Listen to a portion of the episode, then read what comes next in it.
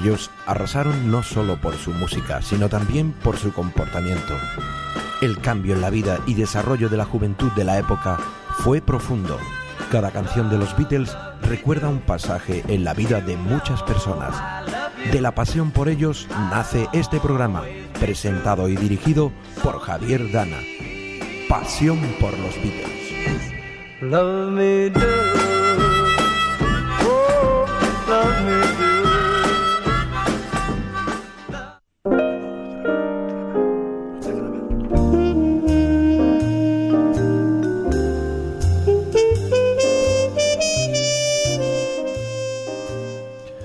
Hola a todos, amigos radioyentes y amantes de la música del más importante grupo musical que ha existido en la historia, los Beatles.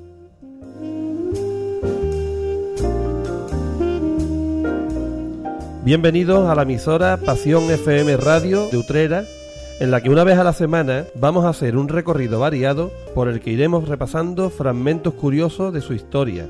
Explicaremos todas las canciones, escuchándolas y conociendo otras versiones.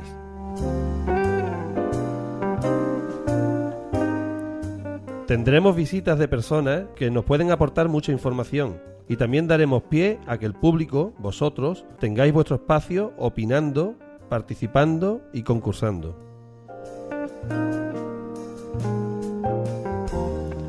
El que os habla es Javier Dana y en el apartado técnico contamos con la ayuda de Pepe Peña. Hoy es un día muy feliz para mí, pues cuento en el estudio con una persona, un amigo, que como ya dije en el programa anterior, es indispensable desde el principio en cualquier programa referente a los Beatles. Me estoy refiriendo, como no, a Manolo Álvarez, Manolo Beatle, o como a él le gusta que lo llamen, Manolo McCálvarez. Sobre todo desde que su vena lenoniana fuera pasando con el paso del tiempo a vena macarniana. Él ya lo explicará.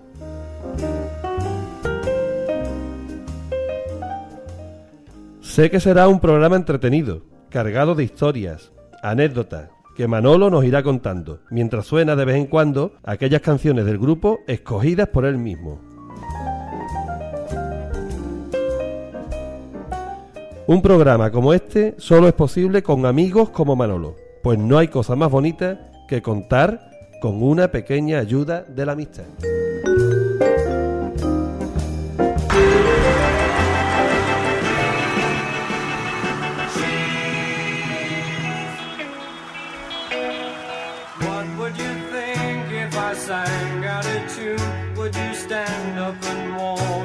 by the end.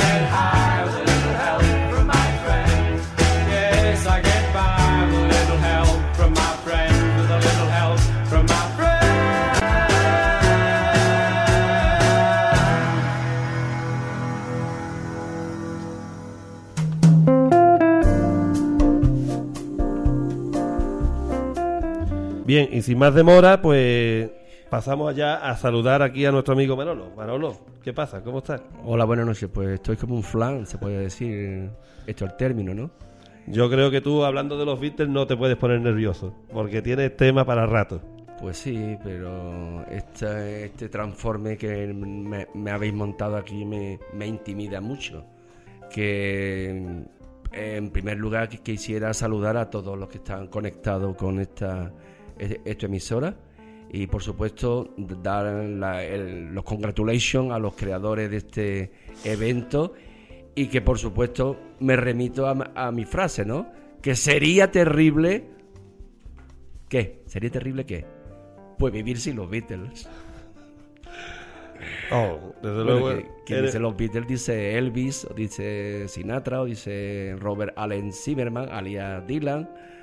En fin, esto la música es lo, casi lo más importante que hay, que hay en la vida, ¿no? La música amansa la fiera, nunca mejor dicho. Incluso el propio emperador Napoleón Bonaparte dijo que era el ruido más agradable a, sus oídos. Pero la mala suerte de Napoleón es que no conoció a los Sí, los dictadores en realidad, pues la verdad que no creo que sean muy melómanos. Bueno, Manolo, pues hoy estamos celebrando una fecha muy importante en el mundo de la Beatlemanía. Casualmente, mira qué casualidad que tú vienes en un día importantísimo en el mundo de la Beatlemanía. Lo pensé anoche, lo pensé anoche y digo, qué, qué casualidad, es que son cosas de eh, pura, pura magia, ¿no? De que esta noche viendo un telediario de una, de una cadena, pues mm, me encontré, por cierto, yo estaba viendo otra cosa y mi mujer rápidamente, Monol, Monol, Monol, Monol. Y es que estaban diciendo que se conmemoraban los 50 años de la primera actuación de, de Fab Four, ¿no? Los cuatro, bueno, yo le digo cariñosamente, los cuatro pelucas con caspa, como dijeron en su primera rueda de prensa en su primera en su primer día de, estancia en los Estados Unidos, ¿no? Eh, yo, esto en la noticia, pues me, me, traspasó un poquito hace un, par de un par de años en el que tuve el, esto el gran privilegio de, de pisar esos vamos a emplear la palabra entre comillas sagrados escalones, ¿no? Después ya enseñaré este, esto a la foto de bajando por los escalones. Yo estaba emocionadísimo y por poco no di un traspié y llego allí a dar con mis huesos, ¿no? Pero afortunadamente pude disfrutar de la caverna en el que cada 20 minutos había allí un grupito, hay un grupo, vamos, yo estaba flipando. Allí había tantos japoneses que parecía aquello la, la batalla de Midway, ¿no? Aquello era haciendo fotos constantemente y bueno, y fue una, una experiencia de entrar allí en aquel, en aquel tugurio con aquellas paredes que chorreaban humedad, eh, ver a viejos liverpulianos allí con sus, con sus pintas de, de cerveza negra, que por cierto tuve verdaderos problemas, porque estoy acostumbrado, y no quiero hacer publicidad, por supuesto, de una que se llama Cruz, lleva la palabra de Croix eh, en inglés, ¿no? Y claro, mm, allá aquellos viejos estaban, ah, bueno, perdón, perdón, aquellas personas de edad avanzada, porque yo soy también eh, esto mayor, de hecho tengo la edad de mi, querido Maca, ¿no? Pues estaban disfrutando con, con, los grupos, los grupos eran cada 20 minutos, unos tenían el look, el look de los primeros Beatles, con aquellos traje con los cuellos maos, con, con sus botines, como, es lógico, y otro, a, los 20 minutos, pues salían otros cuatro chavales con su aspecto totalmente con vaqueros, y esto y demás.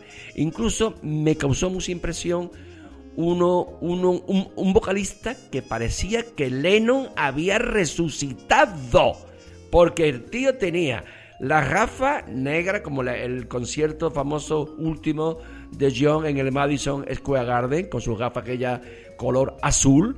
Pero este tío imitaba tanto a John Lennon que cuando dejaba de cantar, incluso en gesticulando, hablando, era un, un vivo retrato de, de, John. Me quedé flipado, vamos, digo, vamos, ¿esto qué es? Esto me está ocurriendo a mí, pues, ¿cómo va a resucitar? Es que tiene que venir Manolo a, a Liverpool para que resucite John. El tío era clavado. El tío habría visto 5.000 vídeos de actuaciones de, de John, ¿no? Pues muy bien. Tienes la suerte de haber estado allí en la caverna. Yo aún no la tengo, pero vamos, yo creo que prontito la, la voy a tener, ¿eh? Como hoy se cumplen los 50 años de la primera actuación de los Beatles, son 50 años, Manolo, se dice pronto. 50, años. De hecho, yo, yo, sería esto muy joven, te estoy hablando, querido Javier, del año 63. Del año 63, aquí en, aquí en España, en, en aquella época, todavía los, los felpudos, como le decían despectivamente el, el régimen que entonces había, pues decían ¡paf! melenudos. Por Dios, qué lejos estaban de, de adivinar lo que esos cuatro melenudos iban a revolucionar todo la moda, la moda, a, poner de moda el terciopelo, el ante, las botas de media caña. De hecho, ¿por qué creéis que la reina lo, lo recompensó con la, con la, eh, con la medalla de los miembros del que, que aquello Gilis, entre comillas, devolvieron los señores mayores que habían estado en la guerra. Pero señores, si ellos han dado un auge tremendo a la, industria, haciendo que, todo el mundo le, imitase, eh, esto no solo en los adornos capilares que, lucían, sino en, la, en lo que influenciaron en todo, en todo, lo revolucionaron, todo, todo, todo. Y aquí en España, pues, yo entonces, pues, por aquella época escuchaba los cinco latinos sí me gustaba mucho, muchísimo porque la verdad, mm, esto la cantante cantaba mm, esto bastante bien. Después, el dúo dinámico, por Dios, que me perdonen Ramón Arcusa y Manuel de la Calva, ¿no? que han sido tan importantes, pero ellos eran unos versioneros, eh, hacían unos, unos, unas versiones cover de, su, de los ídolos que ellos mm, pregonaban, que eran los famosos Everly, Brothers. incluso se habló de que el estilo de los Beatles, las armonías vocales de ellos estaban mm, en realidad influenciadas por los hermanos Everly, Don y Phil, que no sé, viven todavía mm, actualmente, vamos. Bien, pues eh, también quiero recordarle a todos que como Manolo trae un montón de cositas también que la puede enseñar, entre ellas la reliquia del pelo de Paul McCartney, que ya hablaremos después de él. No, por favor, por favor, por pie, piedad, piedad, piedad. No me torture así, por favor, que todos los pues- programas y los platos siempre, Manolo, que no se te olvide el pelo. El pelo, si el pelo es de, de del Fari y de Manolo Cobá, por favor, que no es de Paul McCartney. Hombre, Le vamos a hacer la prueba del ADN, ¿no? no, no, lo, que me vayas, lo, lo que me vayas a someter va a ser, ¿aquí tenéis polígrafo? Mira, mira, es broma, es broma.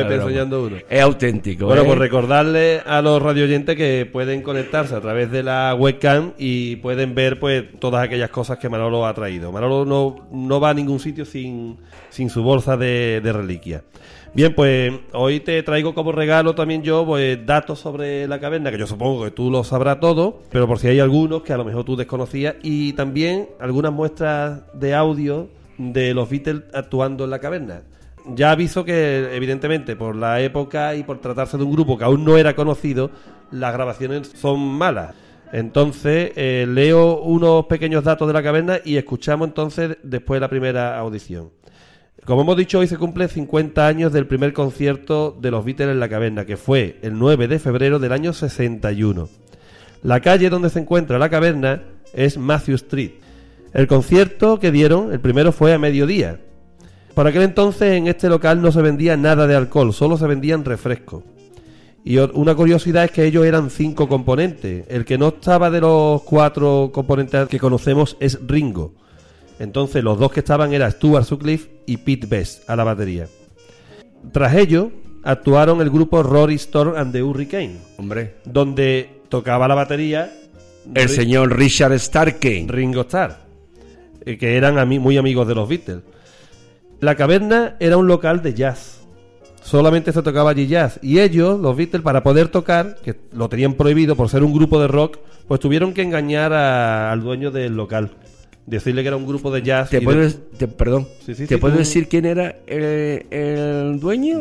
Desafío a los que nos están escuchando a que estoy dispuesto a entregar mi caja negra que he pedido con los discos remasterizados de que me han mandado precisamente de los, de los Estados Unidos, a que me digáis cómo se, cómo se llamaba el director o el, gerente principal de la caverna. cuidado que hay muy buenos hermanos escuchando la radio, ¿eh? yo me, puedo echar para atrás y decir, oye, perdona, que ha sido una pequeña joke, un pequeño chiste, ¿no? pues... Se llamaba... No, no voy a decir, porque no voy a perder yo mi caja de negra. ¿Qué va? ¿Yo qué voy a perder la caja negra, por favor? Se llama Ray McFall Además, el, aquel programa famoso de, televisión que, se, que se llamaba La Clave, pues tuvo el, el buen detalle, gracias a- al, que en, paz descanse José Luis Balbín, de traer al propio Ray McFall a un homenaje que se hizo en el programa de, de La Clave, que se le hizo a John Lennon. Aparte vino un amigo muy, muy, muy personal del propio Lennon, que fue Pete Shotton. Shotton, que era, de era uno, uno muy, muy eh, como pelirrojo, casi albino. Y señores, sabréis por supuesto la anécdota, ¿no? Que John Lennon le partió la, la barra, la, el lavadero en la cabeza, porque lo visto desentonaba esto muchísimo. Y después, a cambio, con el paso de los años en que ellos se hicieron famosos, le compró un supermercado para compensar aquel golpe de ira. Que, Porque John cierto, era muy iracundo. Pete Shotton también hablamos de él el otro Vino- día. vino a España, vino a España. Sí, y A la clave, ¿vale? él junto a Paul McCartney, junto a John Lennon, Sí. hicieron todos los recortes de carita de la portada del revólver. No lo sabía. I don't know. Todas la- las caritas recortadas y después las Sí. pusieron sobre los dibujos de Klaus Warman. Eh, hombre, por Eso supuesto, es. te, te- iba a decir Pero que- Pete Shotton era uno de los que recortaron las caritas. Estuvieron una tarde entera recortándolas. Sí, Pete Shotton estuvo y, aquí y ahora España. una curiosidad del concierto aquí Ah, el primero. perdón, Sí. se, se me olvidó decir, estuvo su agente de prensa en, en- en España en la clave, Derek Taylor. Derek ya, Taylor. Ya desafortunadamente fa- eh, fallecido, murió hace ya... Y una curiosidad del- de ese primer concierto en la caverna es que el público, evidentemente, como era un público de jazz, y al empezar yo a tocar rock, lo abuchearon enormemente. Y en señal de protesta, ¿sabe lo que hizo el público? Le empezaron a arrojar monedas para darle a ellos, no a los grupos. Y cuando ellos recogieron las monedas, eran más cantidad de dinero que el que cobraban por actuar. Pues no lo sabía, ¿qué queréis? ¿Que Manolo Vite después de llevar 48 años lo sabe todo? Pues no, ahora mismo me, estoy enterando, o sea Pues- que no, que no presumo de saberlo Fíjate todo. tú la, la cosa, se ponen No a recoger las monedas y era más dinero del que cobraban por haber actuado. No lo fíjate. sabía, no lo sabía. Bueno, pues vamos a escuchar la primera muestra de, de ellos tocando en la caverna, la canción Sun Other Guy. Beatles.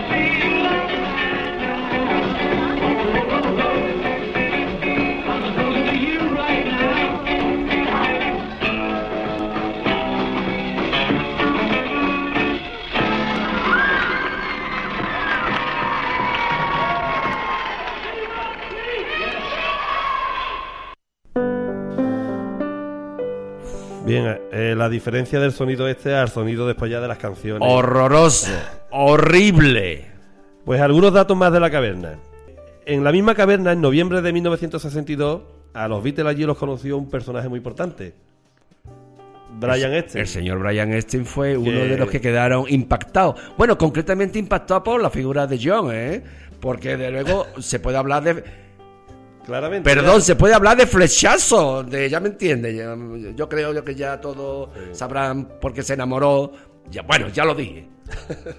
Bueno, eh, las veces que tocaron los Beatles en la caverna se acercan a, treci- a 300, Manolo. 300. Y en agosto del año 63 fue cuando los Beatles, que ya eran mundialmente conocidos, podrían ya haber dicho que no tocaban más en aquel antro, pero dijeron que nada, que aquel había sido su origen y que ellos daban allí su último concierto. Y fue, como hemos dicho, en agosto del 63. Después esta sala, la sala de la caverna, ya cuando dejó de ser sala de concierto la demolieron por completo y los ladrillos los empezaban a vender como reliquias musicales. ¿eh? Yo, querido Javier, escuché allí en el mismo Liverpool, escuché en mi, en mi macarrónico English, Spanglish, escuché una versión de que se habían llevado ladrillo a ladrillo un millonario tejano. O sea que lo que nosotros visitamos, tanto, tanto my wife eh, como yo, lo que sitio que Sí, estaba sí. ubicado, o sea, la verdadera ca- caverna tengo yo No, no, no. Está, ahora lo que han hecho es, eso lo, lo comento ahora. Lo que, han, lo que hicieron en, en el sitio de la caverna es un centro comercial, que supongo que estará allí el centro comercial. Ahora lo que han hecho es una réplica y está pues un poco más en la misma calle pero un poco más para adelante. Vamos a escuchar otra otra audición de, de allí de los Beatles en la caverna, precisamente una canción que después ellos incluyeron en su primer LP, I Saw Her Standing There. magnífica.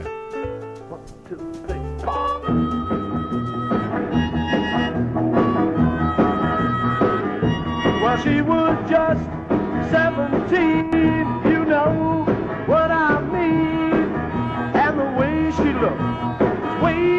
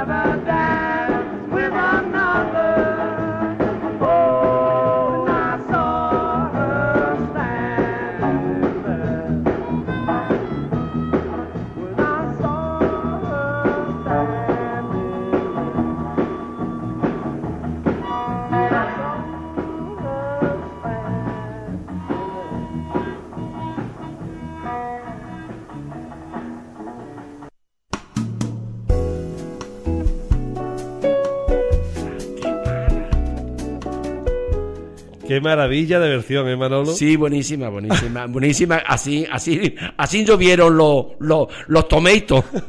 Pero esto es una reliquia, ¿eh? Tener esto, hombre, esto, eh, que, por que sepan, que sepan todos ustedes que estáis escuchando una auténtica joya, ¿eh? Hombre, Porque tener, auténtica tener ni siquiera Manolo Vite la conocía.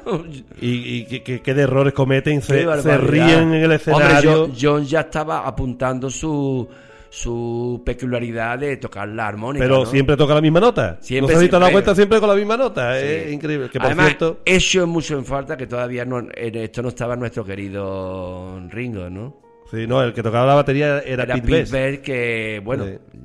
no hace falta decir que cuando la expulsión de Pete Best hubo una verdadera conmoción en Liverpool a George, a George Harrison, en una manifestación. No queremos a Ringo, queremos a Pete. Le pusieron un ojo morado. A Y hay, te- hay testimonios que no Sí, sé sí, si hay foto, hay foto. la foto por aquí de, de George, porque la había de- defendido. Y los fans, bueno, aquí Es que era el guapito del grupo. Pete Best Hombre, era el, gu- el guapito. además, te- mm, ten en cuenta que ellos ensayaban en casa de la madre, de la madre, De Pete Best. que era Mona, o sea, Mona. Mona Best. Mona Best. Y claro, era, Que tenía un loca- era tenía casi el más guapo. dueña era- del Jacaranda, ¿no? Ah, Exactamente, el Jacaranda, exactamente. Era dueña del local, claro, Sí, tenía sí, un local. Ahí, ahí ensayaban.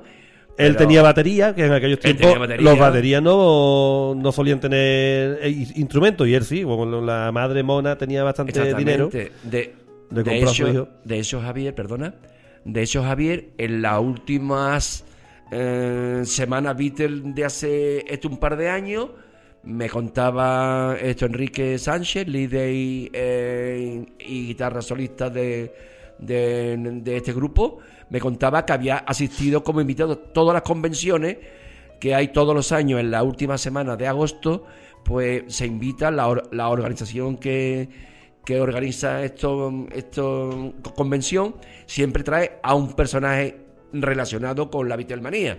Yo recuerdo de un par de años un, un miembro, un tal Santi, Santi que era antiguo miembro y por cierto macarniano hasta la médula, como el que, que aquí os habla, y zurdo, pa- pa- para más Inri zurdo. Entonces tengo una foto en casa de Santi, pues al lado de nada menos que de Cynthia Powell, es decir, la primera, como, sabréis, la primera esposa de Leno, que actualmente vive en Palma de Mallorca. Y he visto una entrevista hace ya un par de años en la que aquella guapísima, porque era guapísima, y yo lo que quería era convertirla en su mito cinematográfico, era que Brigitte Bardot, pues yo creo que Cynthia Powell, que estaba estupenda, unas hermosas piernas, no tenía nada que envidiarle a, a Brigitte Bardot, pues la idea de John era convertirla, hacerla a esta imagen y, y semejanza de Brigitte.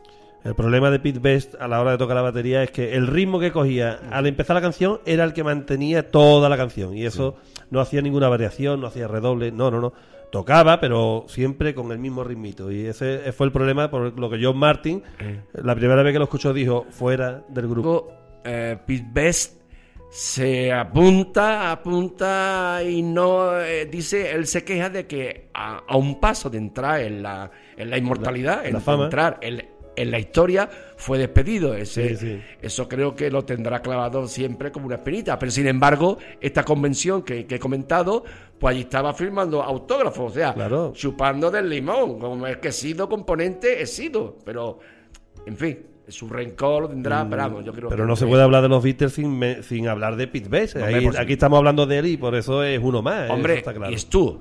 Y Stuart Sutcliffe Es también, muy- claro. Es muy importante. que- También. Bien, y siguiendo con algunos datos de la caverna, hoy desde luego hemos roto un poco el esquema que teníamos del programa, porque era hablar de Manolo, pero yo creo que por ser la fecha vamos a hablar un poquito de la fecha que celebramos hoy. Y así de, camino invitamos a Manolo a que venga a 200 o 300 programas más para hablar de, de todas sus experiencias, ¿no? Entonces, eh, como hemos dicho antes, la caverna, la auténtica, fue demolida en los años 70 y sus ladrillos se, se vendieron. Manolo ya ha adelantado que hubo un ricachón, bueno, que Puedo- lo escuchó allí en, en Puedo estar Liverpool. errado, ¿eh? Puedo estar Sí, pero yo recuerdo en uno de los encuentros que se han hecho aquí mm, que lo ha, lo ha organizado Enrique Sánchez de los Escarabajos, que también lo traeremos un día aquí a los Escarabajos, pues en- Enrique muestra un ladrillo de la caverna, él lo tiene, él tiene el ladrillo. y cables, y cables Y de los cables de- estudios Abbey- sí. Abbey Road que estaban allí ti- ti- tirados, que por poco no le llaman la atención. Oiga, que usted está co- co- cogiendo ese cable. Mitómano, que usted es un mitómano. Y después, y después, años después, se construyó una réplica idéntica de la caverna en la misma calle, pero unos metros más para abajo, que es donde actualmente. Esa es la que has estado tú. Es exactamente una réplica exactamente igual a, a la original, ¿no? Y actualmente ese local, pues es un bar y, como ha dicho Manolo antes, local de actuaciones, donde no paran de. en la que, bueno, Tú quería, habla, Manolo, todo lo que tú quería añadir solamente que en detrás, o sea, la pared Del que escenario. respalda a ellos, se encuentran todos eh, Los los, nombres de todos los grupos. que están los Holly, están Jerry, mm, Gary Pacemaker. Pacemaker, que, que la- precisamente te- queremos recordar que la primera canción que el propio ingeniero de, de sonido, George Martin, impuso a, a los Beatles fue que tocase How Do You Do- It. How Do You Do It. Que, que los Beatles dijeron que no y finalmente Y se la dieron a Gary and and the Pacemaker. Bueno, eso son la Y fue número de uno. Todo, están to- toda la gente importante. Sí, sí, ahí están los nombres de todos los grupos, en unos cuadritos de colores muy simpáticos al fondo de, del escenario. Y ahora vamos a escuchar otra canción que han tocado los Beatles en la caverna, que después también la grabaron siendo ya famosos, pero rechazaron y ya la incluyeron en el último LP, en el Let It Be, eh, con un ritmo distinto. Esta canción es The One After 909.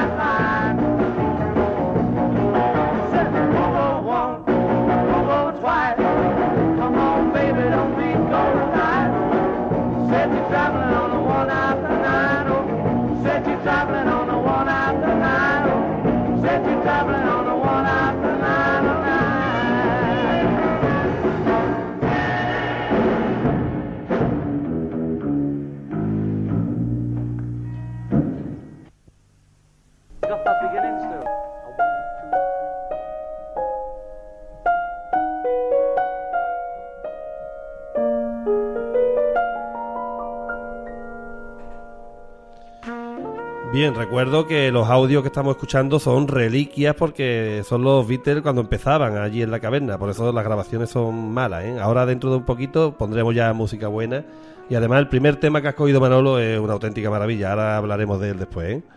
El de la, porque la música que vamos a poner hoy es toda escogida por Manolo. Le ha resultado muy difícil. Ha sido, uy, por Dios, ha sido una verdadera pesadilla, ¿eh? Yo- He estado casi en noche entera sin pegar ojo escogiendo, pero por favor, si este tío, me, este, este, este señor Javier Dana me quiere someter a mí a- aquí al, al, al martirio chino, pero como voy a coger yo 12, por favor. Le dije, Si coge unas 12 o 13 canciones y me dice ¿cómo un padre puede querer a uno entre sus cinco impossible, it's hijos? impossible. Oh.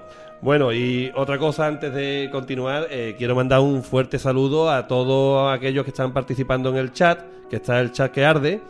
Eh, hay muchos alumnos míos y también quiero saludar a una compañera, a la secretaria de mi colegio, a Paqui, que ha entrado en el chat y que por cierto tú Manolo la conoces, te la presenté en el concierto de los escarabajos último de aquí de Utrera. La verdad que Y sí me fue- comentó Paqui que lo que más gracia le hizo de ti es ese, ese escapulario que llevabas tú Sí. Mm, con la imagen de Paul De- McCartney y John Lennon al otro lado. Y me diste, Ah, es ah, perdón. Ah, sí. Te, Un te- escapulario aquí te- colgado. Te, refieres a, San Juan. San Pablo y, San, Pablo, Juan. San Pablo y San Juan. Ella se hartó de reír con aquel detalle. Y, y hoy lo estaba comentando La con verdad ella. es que, seamos justos, señores.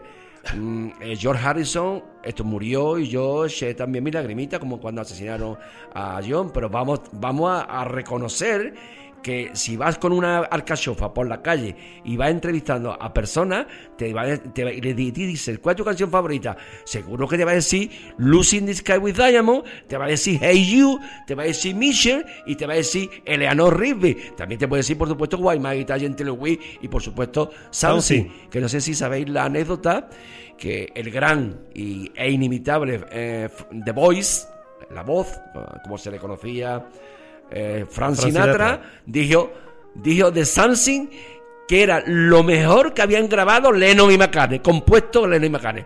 Por favor, Frank, por favor, que eso no lo compuso yo. No sabía mucho de los Beatles, Frank Sinatra, no sabía. Sin Además, embargo, tenía recelo. Le su tenía versión recelo. es muy buena, ¿eh? Su versión es, es muy buena de, de Samsung, ¿eh? Pero se equivocó con los autores, claro. Se equivocó con los autores, claro. El Harrison tiene pocos temas, pero los, los Pero que muy tiene buena. son maravillosos. En el blanco hay tantos temas buenos. Con Harrison hay que, bueno, hay que ir a...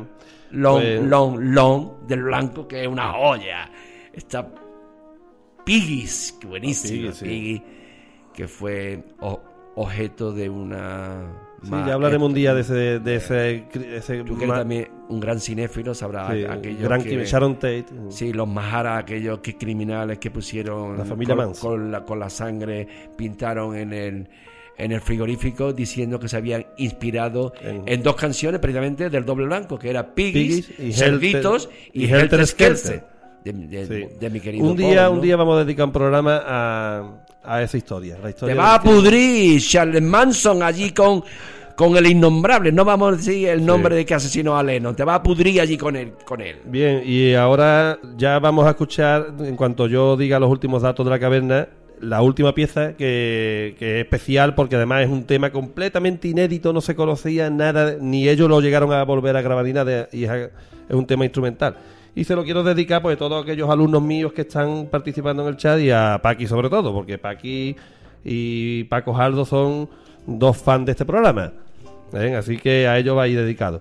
Pero los últimos datos de la caverna, pues decir que los admiradores, ya datos actuales, ¿no? Los admiradores de la banda, eh, por ser hoy el 50 aniversario de, de la primera vez que pisaron los Beatles en la caverna, pues se van a reunir este miércoles para celebrar eh, el acontecimiento.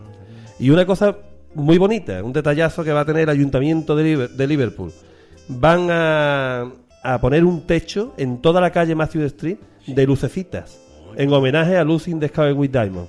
Hombre, a mí el nombre de esto de Lucy me cae muy bien porque resulta que mi nieta, que yo tanto quiero y amo, se llama Lucía. Lucía. Pero no porque yo haya presionado a mi hija con un bazooka para que le ponga Lucía, sino que yo le he sacado punta y yo le digo Lucy in the Sky with Diamond, vamos. Sí, pues van a llenar todo el techo de la calle, toda la calle de lucecitas en, en homenaje a Lucy in the Sky y va a sonar la canción por toda la calle. El día este del homenaje en la caverna. Qué bonito. Eh, era para estar allí, pero no se puede, no se puede. ¿Podrías explicar eh, el origen de, de Lucy in the Sky with Diamond, ¿no? Las- la prohibición a cargo de la Claro, de bueno, la lo de las iniciales de las palabras, el LSD. LSD. Y simplemente Julian pues le, le contó a John que solamente había hecho esto un dibujo De una que- compañera de clase. De una compañera que no tenía ninguna ningún doble Que por sentido, cierto, el ¿no? dibujo lo tiene Paul McCartney.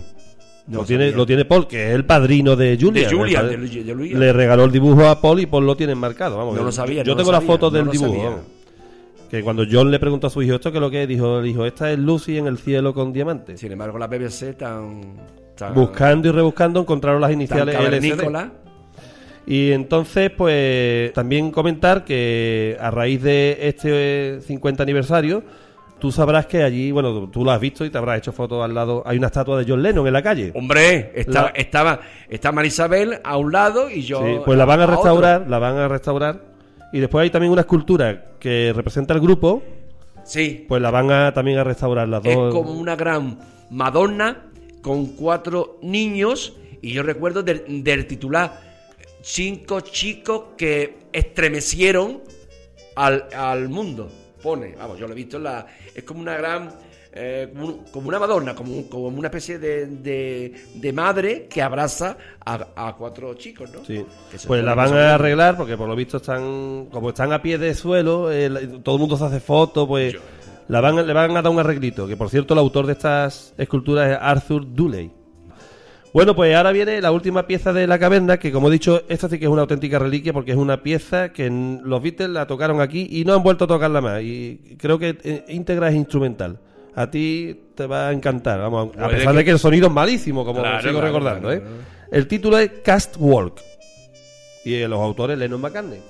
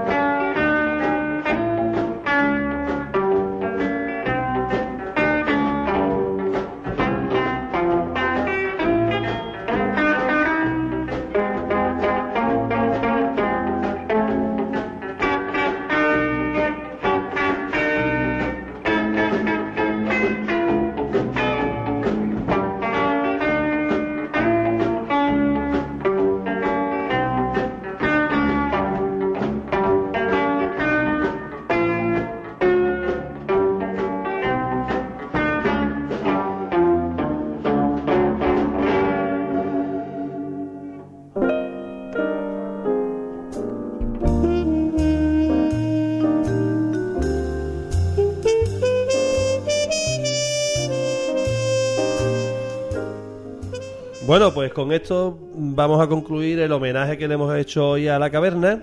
Yo creo que ha sido un homenaje simpático, bonito. Y ya vamos a entrar de lleno en conocer a fondo a Manolo, nuestro protagonista. Yo, Sí, dime. ¿Puedo? Tú Yo cuando quisiera- tú quieras, Manolo, si es tu yo programa. quisiera esto agregar que pasear por, por Matthew Street es lo más gratificante que yo he paseado en My Life. Que por cierto, In My Life es una canción magnífica del Robert Shaw, ¿no? De nuestro querido John, ¿no? Es que la convención yo invito, invito, no, obligo a todos los que amen a los Beatles, tal como mi querido Ja- Javier y yo, y un servidor, per- perdón, de que tienen que visitar la convención en la última semana de agosto. Vais a ver lo que es la Beatlemanía. Vais a ver lo que es un andaluz de Utrera hablando con un tío de San Petersburgo. Los dos en medio spanglish, medio, medio utrerano, medio, medio kalinka, eh, medio ruso, hablando y sintiendo las mismas cosas en el mismo momento la, convención Beatles de la última semana de agosto, eso es imperdonable de que no, es- de que, de que no conozcáis eso. Salen Beatlemaníacos de debajo de las piedras, las bandas, bandas de música, van por, por las calles tocando en plan eh, José Salazar o Felipe Piñero. Así, vamos, es increíble, vamos. Y, eh, bueno, y uno de los sitios, el hotel más importante donde se celebra, como sabéis, es el Hotel Adelphi, ¿no? En el Adelphi vi el piano blanco con el que nuestro querido John compuso, compuso Imagine. Imagine, ¿no? Y una exposición que había de, de, cuadros gigantescos pintados, no, era, no, eh, perdón, eran, eran fotografías enorme, con una, con una, con una claridad y, una, un- y unas cortinas de terciopelo, y me dio la idea de preguntar, por favor, cuánto vale How much eh, this picture, ¿no? Ese cuadro, ¿no? Y me dijo una barbaridad, digo, ¡ay, madre mía! ¡Qué barbaridad! Si eso vale más que una docena de demostraciones. Pero Oh. quedé, quedé impactado por las imágenes, son todas de su estancia en, en la India, ¿no? Se ve Sí, a, a Jane Ashe, a Maureen Cox, que, que en paz descanse, que era la, la primera esposa de Ringo, peluquera, por cierto, del gremio de, de- de- de la peluquera. Está eh, Mia Farro, está Prudence, Prudence Farrow. como todos sabía, eh, le echó los tejos en- El Maharishi eh, el granuja que, porque se le vio el plumero enseguida, lo que quería era... decía, le decía a los Beatles que lo material no tiene importancia, que lo Sí. único que tiene importancia es lo espiritual y ahora se la quiso trajinar. Ahora, como tú sabes, Javier, primero que, que, que Lo que dio la habló- pluma fuera, fue John. Fue John, John. Incluso, incluso tuvo eh, la gentileza de dedicarle esto una canción que ya lo bueno, la canción lo pone a el París. otro ¿eh? día, Sexy Sadie, Sexy ¿no? Sadie, el sádico sexual. vamos, eh. Así que eh, se iba a llamar la canción Maharishi. Maharishi. De hecho, tengo yo la letra inicial Que, que, por compuso cierto- y es fortísima. ¿eh? Como curiosidad, podríamos decir que su primera salida de, de Londres pa- para coger el, el tren, Cintia, Cintia o Cintia Leno, perdió el tren. Y perdió el matrimonio. Ajá, sí. Eso es. allí cuenta ella, Ella- en ella su lo memoria que, escribió desde, desde Mallorca o de las Baleares, donde actualmente reside casada con un señor de color, no así negro, por, por, por supuesto. Eh, dijo que allí fue casi donde empezó a, Sí, sí, a partirse su matrimonio. Ella lo dijo, dice, al perder aquel tren Sin me di cuenta que mi matrimonio se había perdido. Sin ya. embargo, estuvo. Porque Lennon entró sin, vamos, sin acordarse lo más mínimo de la mujer. Bueno, que la fue, detrás. ¿no? Fue George, George el que tiró. Sí, sí, pero Lennon que pasaba un kilo de ella. Y Ringo lo que se llevó es una lata de alubia porque decía que las comidas allí no le gustaba. Y fue el primero Ringo en abandonar a- eh, esto aquello. Por la comida, por la comida. Por la comida. Bueno, Manolo, pues vamos a hablar un poquito de cómo tú conociste a los Beatles. Eso es lo primero que yo quiero que tú nos cuentes un poco. A ver si tienes- Pues yo escuchaba a Polanca, que tuvo un gran éxito, canadiense. Escuchaba al rey, oh, perdón, con todo mi respeto para Juan Carlos I, rey de España, pero mi único rey, la única monarquía que yo acepto, no sé si aquí hay censura o algo, la única esta mon- monarquía que yo acepto es la de Elvis I de, de Memphis, ¿no? Además, el propio John Lennon y los propios Beatles idolatraban en el año 61, al mismo tiempo que Manolo Vite idolatraba a, a Presley en el mismo año aquí en Utrera, ¿no? O sea que Elvis fue muy, esto es muy importante, ya hablaremos más, más adelante de su famoso eh, este encuentro en la famosa Bel Air, ¿no? En un barrio re- residencial en que tanto le llamó a los Beatles la atención el mando a distancia que, que pulsaba Elvis, ¿no? Y eso es lo que hicieron allí en aquel encuentro, ver la televisión. De televisión. Un bueno, rato. y, y tocaron Pero- y Elvis, lo recibió a los cuatro Beatles Lo recibió, con, un, lo con, un recibió. ba- con un bajo, la- tocando un bajo. Sí, to- tocaron varias canciones, incluso. Pero Elvis set- tocando un bajo, que es curioso. Exactamente, eso, sí, no la guitarra, sí, que es lo más normal.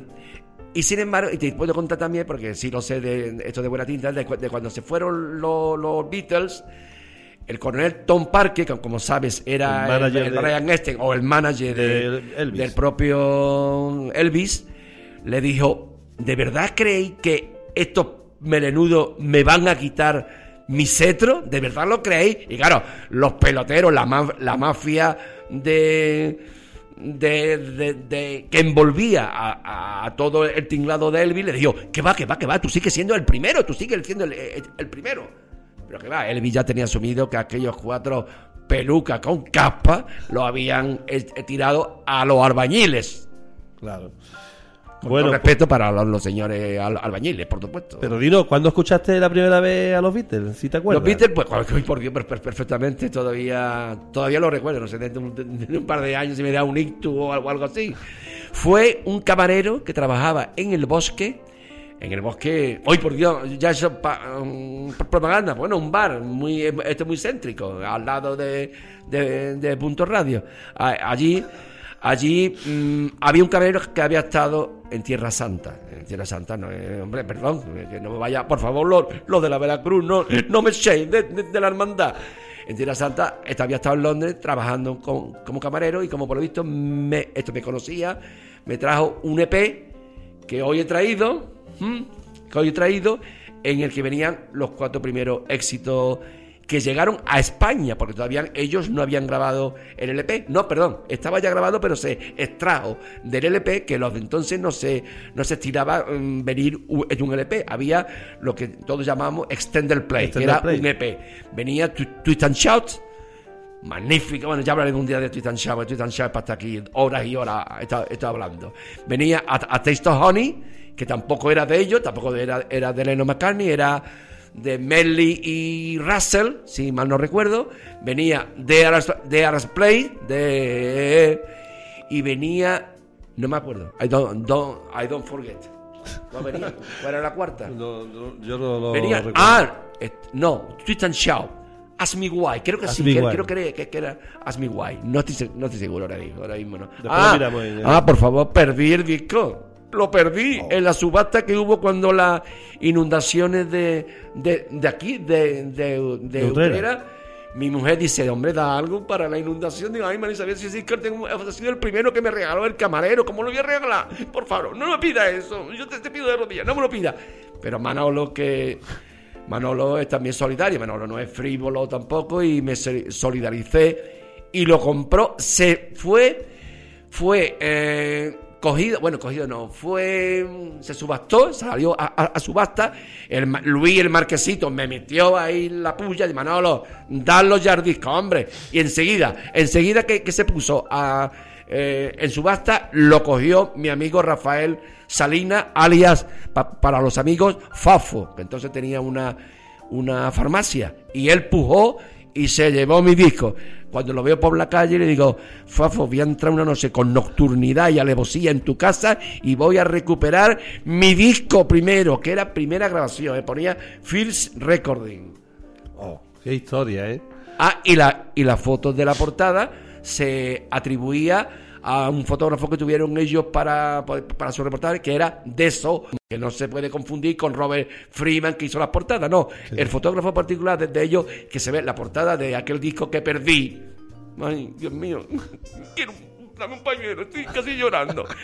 El disco venían los cuatro sal- saltando, saltando, podríamos decir que estaban casi, casi volatizando, ¿no? Saltando y, le- y- y la- fue hecho por 12 de eso, de eso con Z Hoffman. Y el disco voló. El disco voló, lo tiene Rafael Salinas, Fafo, sí. Fafo, devuélveme el disco. Bueno, pues vamos a escuchar la primera ya música de la buena, ¿eh? La primera canción que Manolo, que Manolo ha escogido. Y bueno, este tema es que son todos, son todos, pero vamos, esto es una auténtica maravilla, ¿eh? Eh, A Day in the Life. Manolo, Uf. ¿por qué has escogido este tema?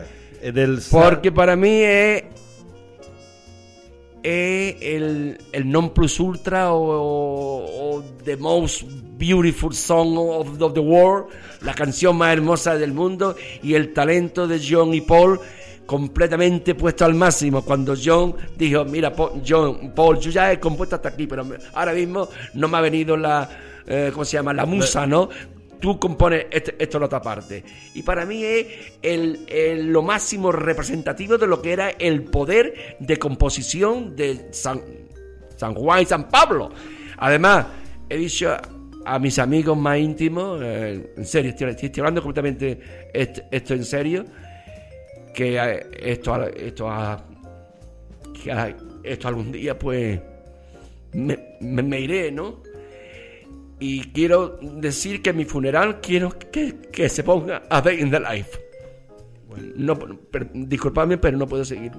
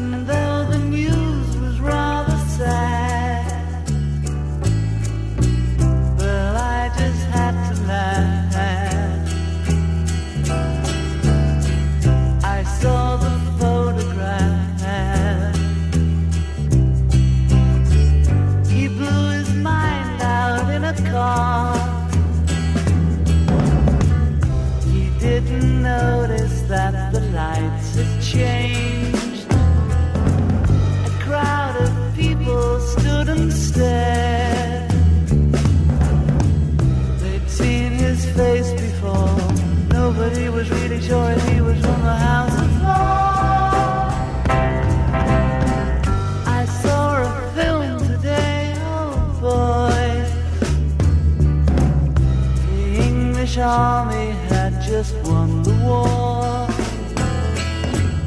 A crowd of people turned away.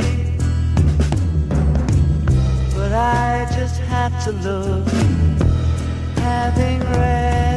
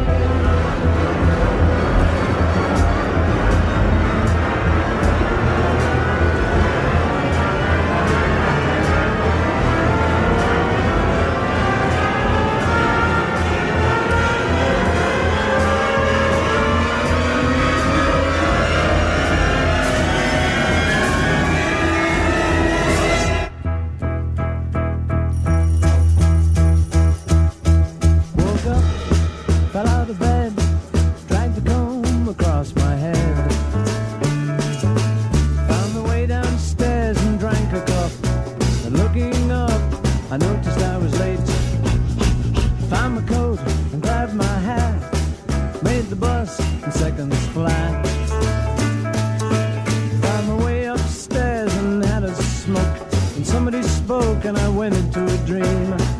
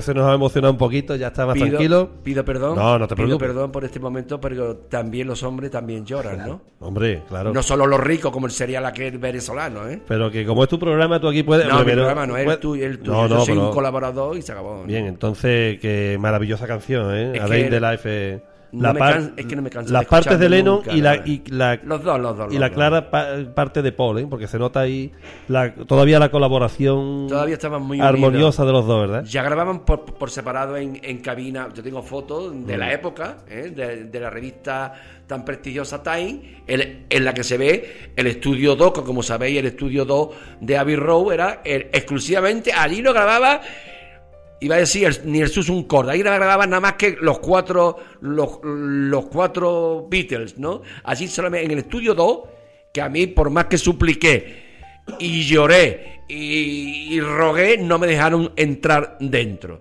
Así que tuve que dedicarme a robar hojas de los macetones que había en Liverpool, que he traído hoy una foto de, delante de la puerta. Y yo allí, por favor, déjame, eh, enseñé la foto de mi cuarto, que si tengo oportunidad de enseñar la foto de mi cuarto antes de que mis niños me dijeran, papá, quítame ya a esta gente de aquí que están saliendo bichitos detrás de los plastificados. Pero Sí, mi cuarto, ya Yo esa foto, esa foto la tengo, tú me la regalaste en grande. No se ve un trozo de pared ni se ve un trozo de techo. Todo es fotografías de. Ah, bueno, pero está hablando de la de la portada Sí, de no, esa. pero también tengo Sí, el- sí, de la de mi cuarto, ¿eh? Sí, en la puerta de los estudios EMI. Sí. Y que por cierto, eh, estábamos aquí Manolo y yo antes escuchando la canción comentando la anécdota de que hay muchos que dicen que Ringo Starr no era buen batería. Y Phil Collins, que sí que es un pedazo de batería, dijo Phil Collins, pues si Ringo Starr no es un buen batería, toquen ustedes la batería como la toca Ringo en A Day in the Life. A in the light. A ver quién es capaz de hacer eso, dijo Phil Collins, ¿eh? Es increíble. Hombre, hay que recordar, si ya que me da, por qué me sigue eh, esto el pase, que Phil Collins, como sabéis, cantante, eh, solista del grupo Genesis, aparte, un batería bastante bueno, ¿no? Eh, mm, Phil Collins estuvo de extra, siendo un chiquillo, en el rodaje de A Hard Day Night, ¿eh? O sea, eso creo que, no sé si, si, lo- si los que no están con- conectados lo saben, que estuvo de extra, haciendo de extra en el rodaje de, de que no se la, la de aquel día. Tendría entonces 12 de- o 13 años, supongo. ¿eh? Entonces, Collins- ya desde entonces. Phil Collins se declara, por supuesto, sí, sí, fan de, de los Beatles, ¿no? Y el primer estado- admirador de, de Ringo. Han estado en, en Montserrat, en Network, en todos los festivales que han ocurrido grandes stars, como el Mano Lenta. El Mano Lenta, para los que ya sabemos, es Eric Clapton, ¿no? Que le robó la, la novia a George Harrison. Ya otro día hablaremos también de las mujeres Beatles, de las mujeres de los Beatles. Bueno, pasando a otro tema, Manolo, cuéntanos, hablan un poquito de la anécdota de tu boda. Porque tú en tu boda, tú mandaste una invitación a los cuatro Fab Four y además pusiste, le dejaste su, su sitio en, en tu Pues celebración. sí, ¿verdad? en, háblanos, háblanos. En el libro que escribió esto Enrique Sánchez. No, no, te voy a hacer publicidad, Enrique. Tú ti- tienes ya bastante con esto Liverpool eh, cinco años seguidos, lo cual te envidio muchísimo. Es la única persona a la que tengo en- en- envidia. Pues yo en mi, en mi boda, pues quise hacerle como un pequeño esto, homenaje.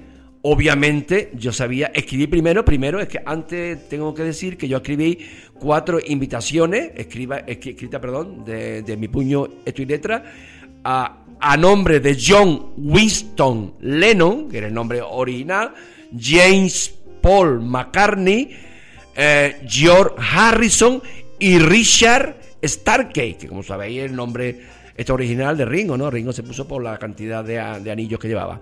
Obviamente puse la dirección de ellos, ¿no? Puse Apple, no, Apple no era, ent- entonces todavía no se había creado, La Apple, eh, claro. la- que, que después con- dirigió eh, otro querido, este amigo nuestro que también se nos fue, que fue Nate Aspinall, el gerente que, que ha tenido Apple, ¿no? Entonces yo sabía obviamente que no, que no iba a llegar, pero yo la mandé a esto, a Liverpool, no sé si fue, si fue a Matthew Street o algo así. Obviamente ellos, ellos no vinieron, ellos no, esa, con su sello y todo, ¿eh? su, su y todo, Utrera y demás, Remite, Manolo, entonces no había añadido todavía a mi Álvarez el MC, ¿no? Eh, entonces, mm, em, esto me casé precisamente el 4 de octubre. Señores, los Beatles grabaron el 5 de octubre del 62, grabaron su primer single, que todavía no habían grabado, esto el LP de Please Please Me, ¿no? Que fue su primer. Ellos grabaron el 5 de octubre del 62, el, esto como cara A, esto Los Me Do, y como cara B, PS, P, PS I Love, I love you, you. P, punto, S punto, Love You. Eh, y por supuesto, ya sabréis, todos los Beatlemaníacos no voy yo a descubrir ahora América, ya está ya, ya Colón. No utilizaron a Ringo. Señores, George Martin dijo que no se atrevía a utilizar a Ringo. Utilizaron a un batería de estudio, como, como sabes tú bien, precisamente, que, que, se- que se llamó... Andy, Manolo, Manolo, Andy White. Ah, no, iba a hacer una broma, ya me la has de- destripado. Se llamaba An- Andy White, ¿no? Pero a lo mejor tú no sabes Sí. que en el LP sí tocó Ringo. O sea, en el, en el Do del single, Ringo to- tocó No la, La la, la pandereta, la pandereta. Pero pandereta. en la versión oficial del LP, Del LP, sí tocó sí toca Ringo. batería Ringo. Yo tengo las dos versiones, por supuesto, en el que se nota que es Ringo porque el platillazo que se da a- al final es el Starkey, ¿eh? Bueno, yo tengo tres versiones, porque hay una tercera que es más curiosa todavía. Sí. Que es la que tocaron ellos en el estudio seis meses antes cuando fueron por primera vez a EMI y el batería era Pete Best. Ah, Y cuando. No, lo y- sabía, no sí, lo sí, sabía. pues la que tocaron fue Los Me Do. Sí. Y cuando Martin lo, lo escuchó, Dice, fue no, cuando dijo fuera, fuera Pete Pete Best, Best. lo siento, Porque sorry. además hay que reconocer que Pete Best en esa versión, que te la pondré un día, Manolo, en esa versión, mm, Pete Best cambia de una forma brusca de ritmo. Sí, sí, Y sí. entonces Martin dijo, este fuera. Sin Y embargo, dijeron, sin embargo, como recordará, era el más guapo y el que más sí, fan tenía estos Liverpool. De Y eso aquí- ya habíamos hablado anteriormente. somos de, fan de, Pin- de Pete de las ¿eh? pancartas y no queremos a Ringo, queremos a, a Pete. Bueno, pues vamos a pasar a la segunda audición porque aquí también la gente quiere música. Y bueno, este segundo tema ya esto eh, es una auténtica maravilla. Es larga, no se ponía antes la radio entera y aquí la vamos a escuchar entera porque esta emisora de radio no es como otra cualquiera. Hasta, Eh, hey Jude. hasta para eso fueron innovadores. Sí. Eh, porque esto, las canciones, pues normalmente su duración era de 11 minutos y pico. 2.30 Bueno, minutos, 2.11. Pero esta vez tuvieron 7 minutos, señores. Se estrenó, eh, si mal no recuerdo, si la memoria no me falla, que creo que no, que tengo muy poco, un, un, eh, un mínimo. Esto, margen de error. Eh, oye, que sí, que, es que no tengo abuela, ¿sabes? Eh, mm, esto, la canción fue estrenada en el famoso show de David Frost. David Frost, como sabéis, lo- eh, tú que eres también eres un gran cinéfilo, se hizo hace un par de años esta es una película sobre Frost contra Nixon. Este David Frost fue el, el que tenía eh, aquel famoso show que era, podríamos decir, el equivalente al que, tiene, al que ha tenido hasta hace poco Larry King, que ya se ha jubilado en los Estados Unidos, o David eh, Letterman, ¿no? Entonces, David Frost lo empezó con usted, eh, con usted adelante, Peter. Y el primer, como siempre, el humor lenoniano empezó John Lennon a, cantar It's now or never. Ya sabéis, el, el famoso O Sole Mío, pero eh, esto es la versión de, de, de Elvis It's now or never, ¿no? Y después empezaron de, de broma y, y ya empezó, eh, David Frost lo presentó, ¿no? Y hay, si observáis bien el videoclip, que tanto Javier como yo tenemos, hay un momento en que una chica vestida de blanco se cae literalmente al suelo. Y bueno, y una de las cosas que más me pone la carne gallina es cuando mi querido, oye, que no soy gay, ¿eh? que no soy gay. Mi querido Paul, al final cuando hace better, better, ¡Uah! bueno, el grito ese ya hoy día lo hace, pero Manolo se, le cae el pelo, pero Paul McCartney no puede cantar ya como todavía hace Helter Skelter, o sea que la voz y todos pasamos factura. Y yo, hoy, que no me he hecho ningún lifting eh, todavía, ¿eh? Él sí se ha quitado una mancha que tenía aquí, que recuerdo perfectamente en el 89, que lo vi en el Palacio de los Deportes, que tenía una mancha. Pero como es la sexta fortuna, la sexta, perdón, fortuna de, de Inglaterra, se la habrá quitado con rayos láser. Pero yo soy un jubilado de una empresa, de esas que iban en sobre raíles, no puedo permitirme el lujo de que quitarme y hacerme un implante. Y que por cierto, en esta canción, si no me equivoco, yo Ah, creo que hombre. Lennon toca el bajo eléctrico, ¿eh? Y El- bueno- un bajo de seis cuerdas.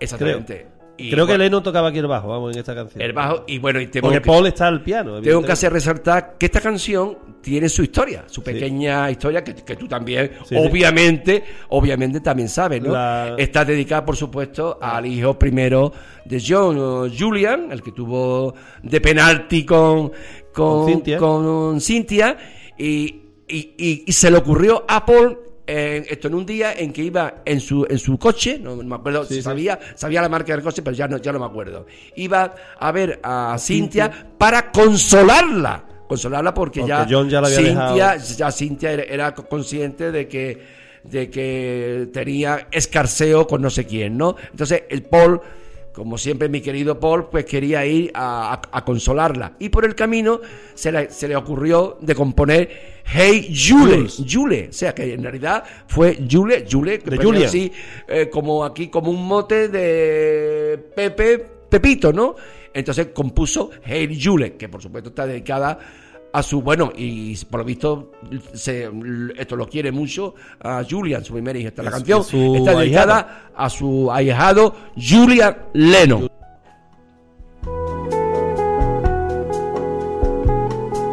Hey Jude, don't make it bad. Take a sad song.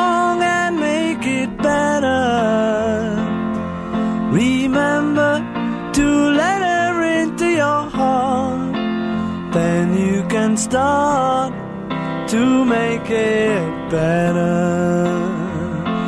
Hey, Jude, don't be afraid.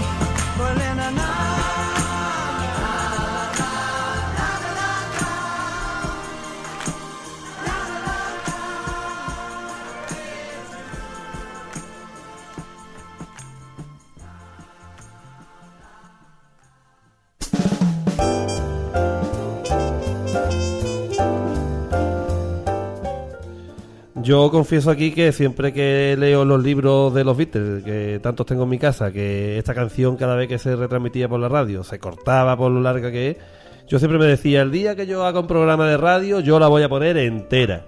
Porque esta se merece escucharla entera, ¿eh? Y aquí ya lo hemos hecho, ¿eh, Manolo? El otro día estuve escuchando vuestro programa y cuando se emitió Helte Skelte, se omitió, claro, por supuesto por razones de tiempo, que lo comprendo per- perfectamente, que tú precisamente, o, o no sé quién fue, me dijiste Ah, ya, ya, ya. la- aquellas palabras de ¡Me sangran los dedos! I got blister on my On my fingers. finger!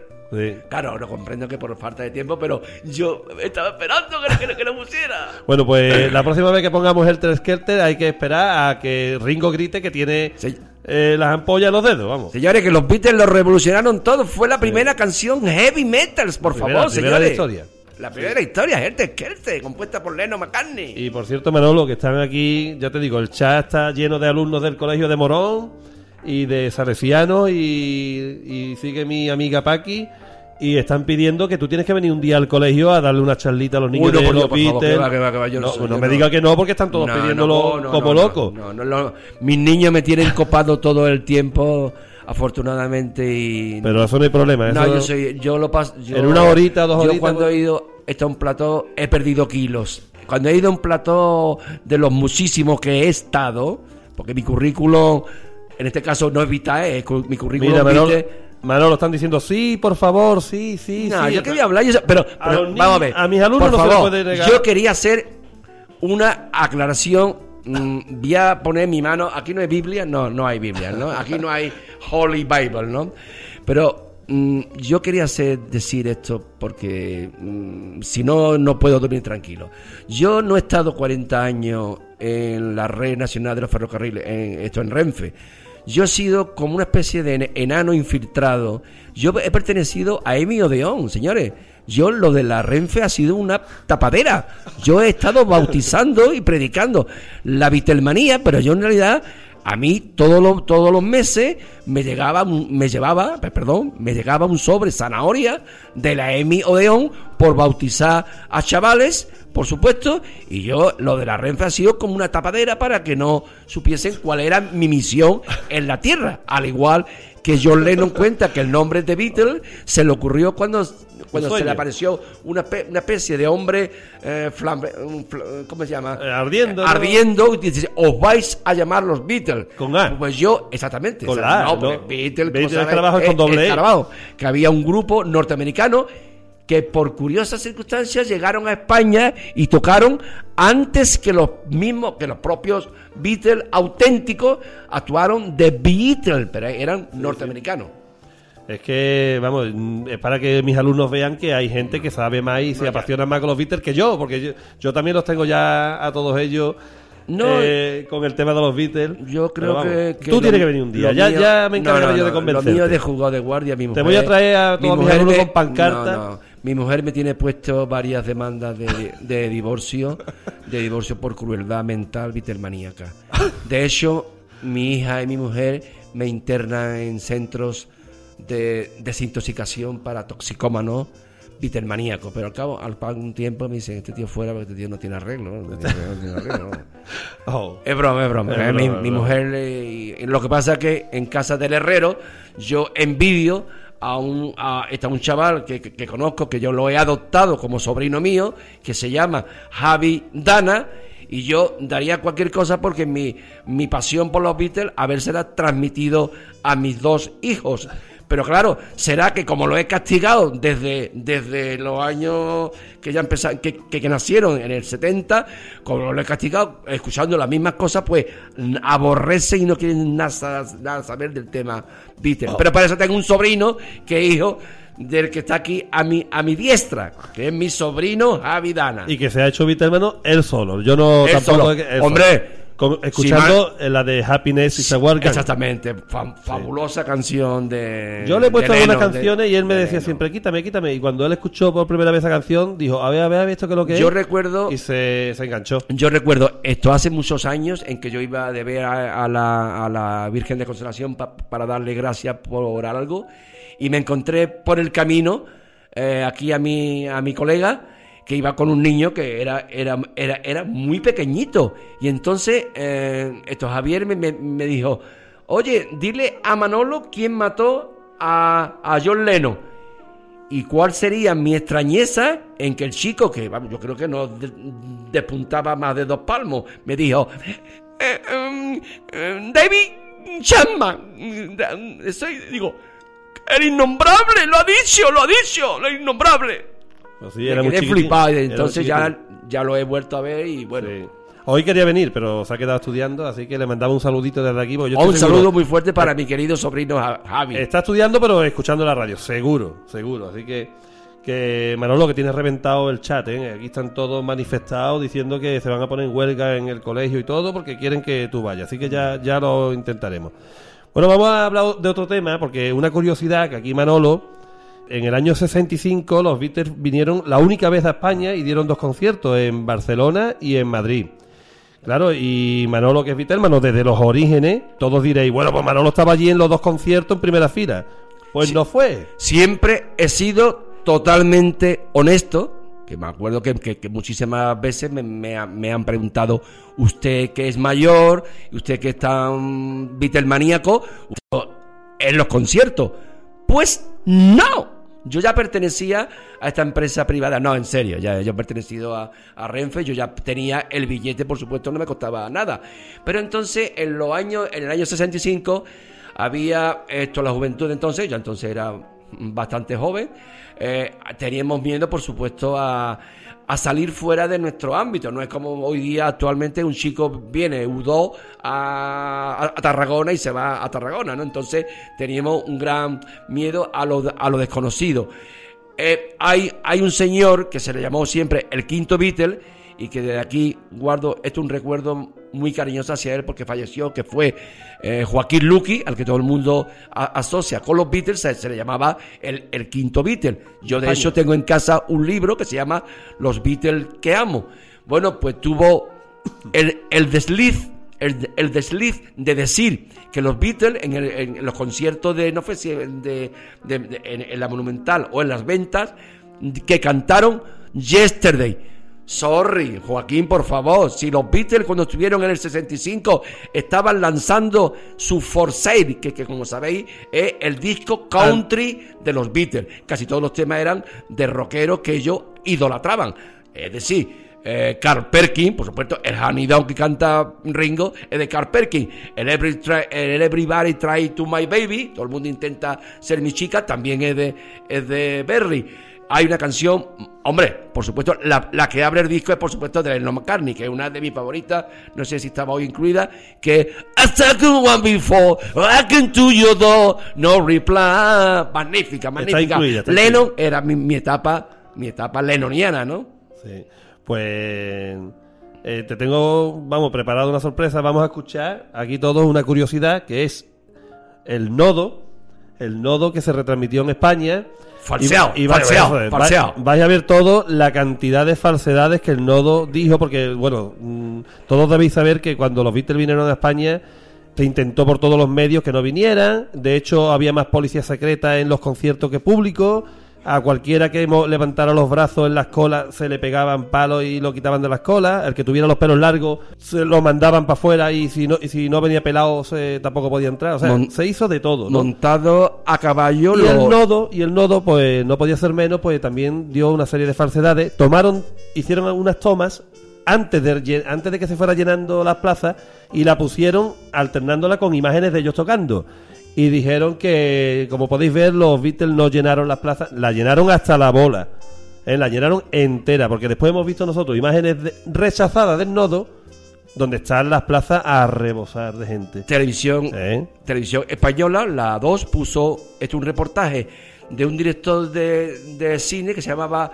eh, no recuerdo ahora mismo. Bueno, lo que en realidad ocurrió. Arrasaron en Madrid y en Barcelona como arrasaban como en. París. Ellos mm, llegaron a. sé la hora, el día 1 de julio a las 17.40. Aterrizaron en un caravelle procede, venían de Niza de dar, un concierto. Fueron a recibirla nuestras queridas hermanas Hurtado, con una con unas monteras que se la dieron, se ve a esto, esto, esto a McCartney bajando con- con la montera puesta y haciendo varios pasos. John, aquí tenemos una foto de la primera rueda de, de prensa en la que está eh, John con su típica, que, que él puso de moda, La gorra. gorra de, de cuadro. Mi querido Paul está con una cazadora de ante. ¿eh? George Harrison está muy discreto. En cambio, el pantalón de John también es pitillo, es también de pata de elefante, ¿no? Y por supuesto, eh, se dio una recesión que fue una locura. Asistieron gente muy importante, como es el popular, aquel, bueno, ya pasó su momento, Alfredo Amestoy, ¿no? Alfredo, me estoy. Se intentó fletar un querido, este amigo mío, eh, que se llama José Luis Álvarez, que fue el único que tuvo la única Entrevista entrevista en el hotel. en el Hotel Feni, el único que tuvo acceso a las habitaciones privadas, que por cierto, hay cuenta este José Luis Álvarez, que por aquel entonces era presidente del club de fan de Elvis Presley, ¿no? Y también intentó fletar dos autobuses para ir a recibirlo. Pero eh, el gobierno, o sea, la gobernación le dijo que no es que ni hablar, que se iban a, producir ciertos disturbios y entre, bueno, y entre los asistentes al concierto estuvo nada más y nada menos que el animal más bello del mundo para los cinéfilos, por supuesto, Ava, Ava Lavinia Garne, ¿no? Luis Cuenca, que entonces era, para aquel entonces era el, un cómico muy, muy, muy delgado de Colsada, estuvo, hombre, estuvo nuestro rockero oficial, Mike Río, Miguel Río, que ahora precisamente eh, se está esto despidiendo, se va a jubilar. Esto, Miguel Río quedó, bueno, aquí está, lo que pasa que sería, quedó a- ¿cómo se llama? Anodadado porque él asociaba a Paul McCartney con el meloso, el pringao de, de, de- azúcar, del que cantaba baladitas como Yesterday, que es una canción ma- maravillosa. Pero dice que cuando lo escuchó, porque los Beatles empezaban siempre en sus conciertos con Twist and Shout y terminaban siempre con Long Tall Sally. Con Long Tall por supuesto, como sabéis, no es de Lennon McCartney, es de, de Little Richard, ¿no? Entonces, Miguel Ríos dijo que nunca había visto una canción interpretada, interpretada, perdón, que le aportase más adrenalina que aquel Tall Sally. Vamos, dice que el propio Little Richard, compositor de la canción, hubiese palidecido de envidia de, ver a cantar a Paul Long Tall Sally y como chilla. Bueno, lo podéis comprobar en el EP, en el EP, en el extender play que hay en los Passmaster volumen, en el volumen 1. En el volumen 1, el que es negro, está el Long Sally. Y fíjense ahora cuando escuchamos el nodo, que termina de esa forma bárbara diciendo, total, los Beatles pasaron por España sin pena y sin gloria. Y por cierto, una curiosidad, yo creo que tú lo sabrás, Manolo, pero si no, te lo digo yo y te vas a hartar a reír. ¿Tú sabes quién fue el presentador de los Beatles? Hombre, por concierto, no? favor, por favor, claro, mi amigo Torre Bruno. Torre Bruno, Torre Señores, Bruno. bueno, ¿y qué me dices, amigo Javier, de los teloneros? Los teloneros fueron los si yo tuviera una los Sirex, Los Sirex. los pequeñiques actuaron de teloneros en Madrid. Los Pop Top, que entonces no se llamaban los Pop Tops, entonces estaba el famoso cantante de los Pop Top que era Phil Trin, que entonces sí se- no se llamaban Pop Top, se llamaban la Trinidad, la Trinidad Steel Band. Fueron los teloneros, pero por lo visto la gente lo que quería que no, no, no, nosotros estamos ya hartos ya de, de teloneros, que salgan, que salgan los que hemos Pues, venido. pues otro día te voy a poner la presentación de Torre Bruno, que la tengo ¡Con en audio. ustedes! La tengo en audio. Y por cierto, también le llevaron allí al hotel como muestra de mujer española vestida de flamenca a las hermanas Hurtado. Exactamente. Las hermanas Hurtado. Sí. Bueno, pues vamos a escuchar el audio del, del nodo porque si no, no lo vamos a poder sí, sí. escuchar. Eh, eh, Observen todos los detalles, la, la de tontería que el nodo cuenta. los Beatles a Espa- Eso es muy importante. Ahora Sí. cuando ya se escuche eso.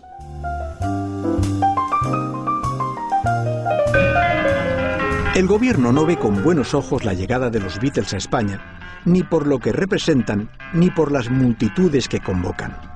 Sin embargo, en Madrid no llenan la Plaza de las Ventas, ni la Monumental en Barcelona. El alto precio de las entradas entre 75 y 450 pesetas y las fuertes medidas policiales anunciadas desalientan a muchos. La prensa oficial lo destaca con sorna. La recepción que se les hace en Madrid no es apoteósica, pero en el aeropuerto se ha concentrado una juventud curiosa y alegre. Hay muchos fotógrafos y operadores en la rueda de prensa que se celebra en el hotel donde se hospedan. Los objetivos apuntan principalmente sobre los tocados capilares. En Madrid se les depara también la ocasión de firmar con sus nombres en los toneles de vino de Jerez. Hacen ensayos con la venencia y para ser la primera vez no está del todo mal.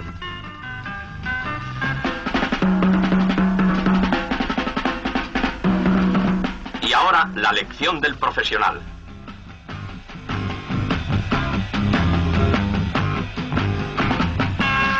Con gusto el canto español que se ha impuesto en el mundo con el nombre de Sherry.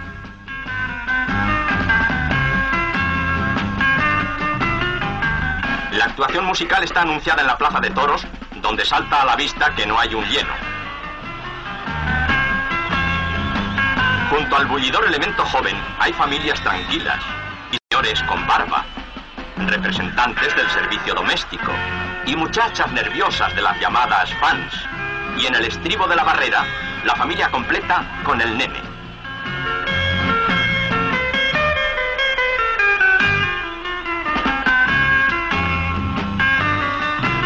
No faltan espectadoras impacientes que ya marcan el ritmo antes de que aparezcan los Beatles en el escenario. Por fin salen los melenudos al tablado. Alguno lleva sombrero ancho. Es una concesión al ambiente. He aquí un fragmento de su actuación y algunas fases de la reacción del público.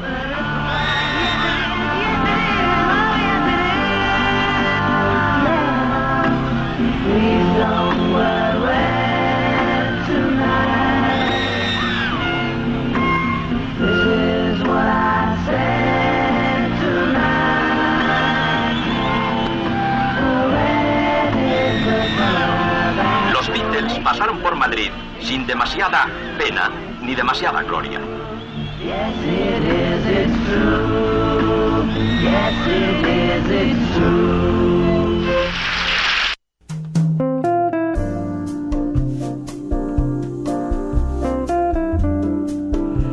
Fíjate, Manolo, qué curiosidad que en vez de decir fans de los Beatles, le han llamado al bullidor elemento joven. Al bullidor elemento joven. Y en vez de decir los pelos Beatles, dicen el- los tocados capilares. Ah, eh, Es curioso el- lenguaje del nodo, ¿eh? Eh, esto he recordado ahora mismo el director que rescató las imágenes verdaderas y no censuradas.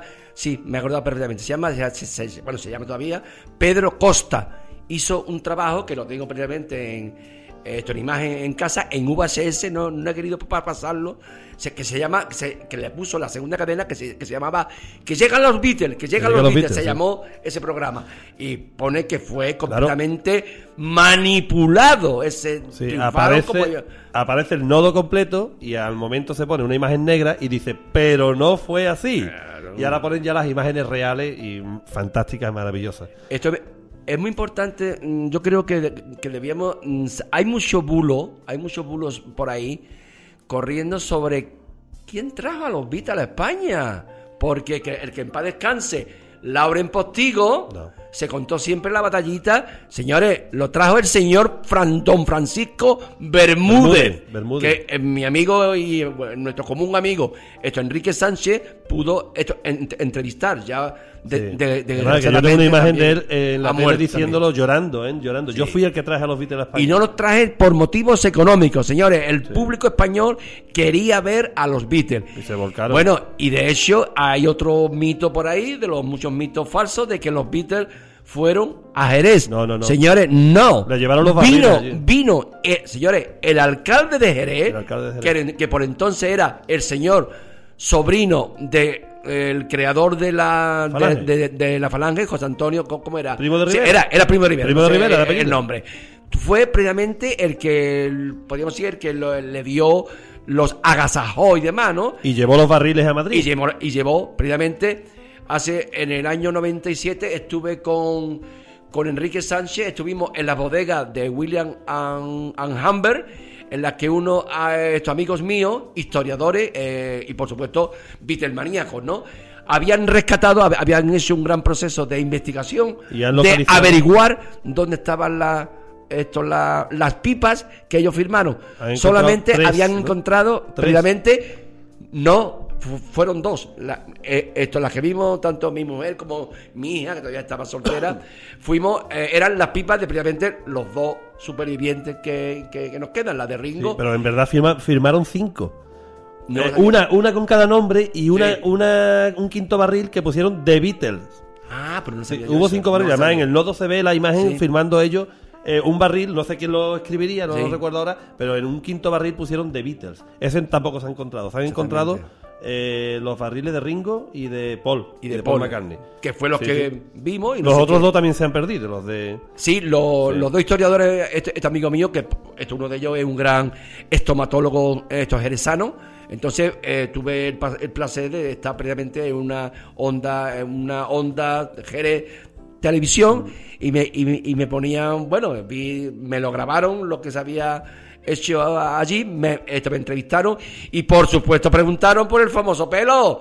Hombre, por favor, yo ya tuve un encuentro en la tercera fase con ellos en el 89 en el Palacio de, de los Deportes en el que por fin pude darle un cuadro con el eslogan que tenemos todos los millones de Beatlemaníacos que hay esto en el mundo, que es el Beatle Forever, ¿no? Beatle pa- pa- para siempre. Yo estuve los dos días del concierto del 1989 en el Palacio de los Deportes de Madrid y en el, el primer día estuve sentado como un señor mayor, como lo que soy, en, un- en mi asiento normal, había pagado mi entrada, pero al segundo día digo, Manolo, ¿y tú has estado 30 años esperando para ver a Paul ahí sentado. Anda, Manolo.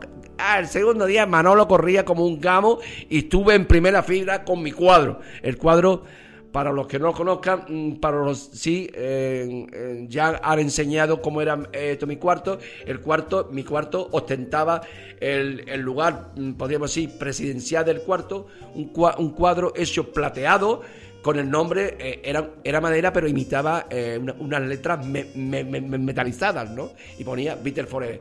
Pues ese cuadro yo, cua- cuando Paul venía pa- pa- pa- pa- para el lado mío, yo, no soy esto muy alto, lo enarbolaba, Paul, Paul, Paul, Paul. Total, que parece que mm, entendí yo que me dijo que Luego, que, luego. que al final. Y al final, cuando cantó perdidamente una de, mi- de- de nuestras canciones esto más queridas, que es Golden Slumber, que es casi la- de, la vamos a escuchar de- ahora. de la parte última de Abbey Road, ese soberbio y magnífico esto LP. Entonces, a través de un guardaespaldas, porque había un foso que nos estaban vigilando por si a alguno se, se, la- se le ocurría sacar esto una pistola. Pude por fin, a través del guardaespaldas, darle el cuadro, el guardaespaldas se lo dio a Paul y la última imagen del concierto del 89, por si existe algo, alguien que tenga ese DVD que lo puede comprobar, Paul enarboló el cuadro así. Beatle Forever. Yo no sé si el cuadro actualmente está en un contenedor de Liverpool o está eh, esto en un museo dedicado. y, el caso es que, como yo no pensaba dárselo, no ponía ni Manolo Álvarez García, Natural Utrera, no ponía nada, ni Mostaciones Utrera, ni nada, nada.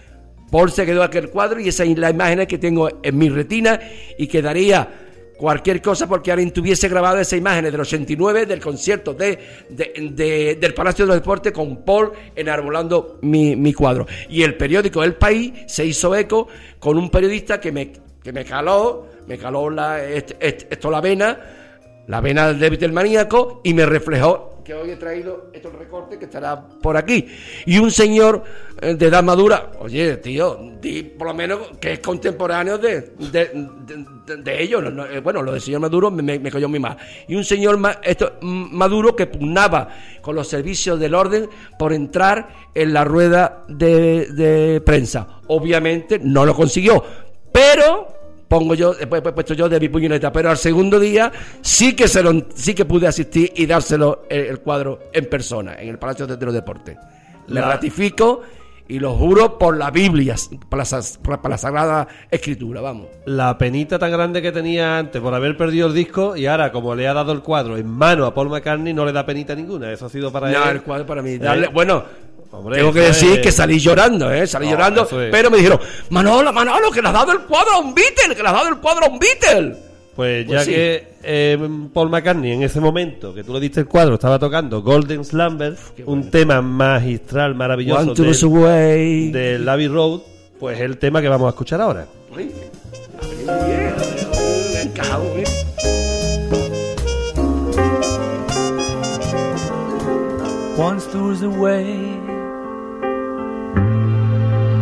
get back homeward.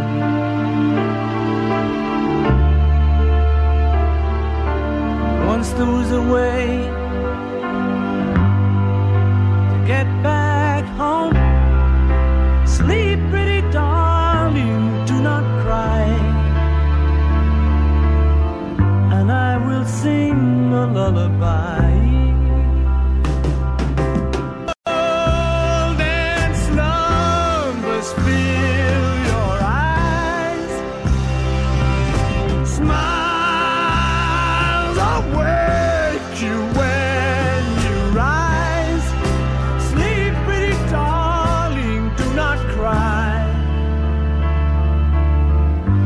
I will sing a lullaby.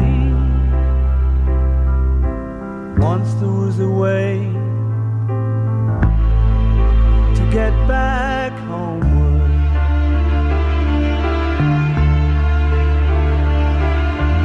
Once there was a way to get back home.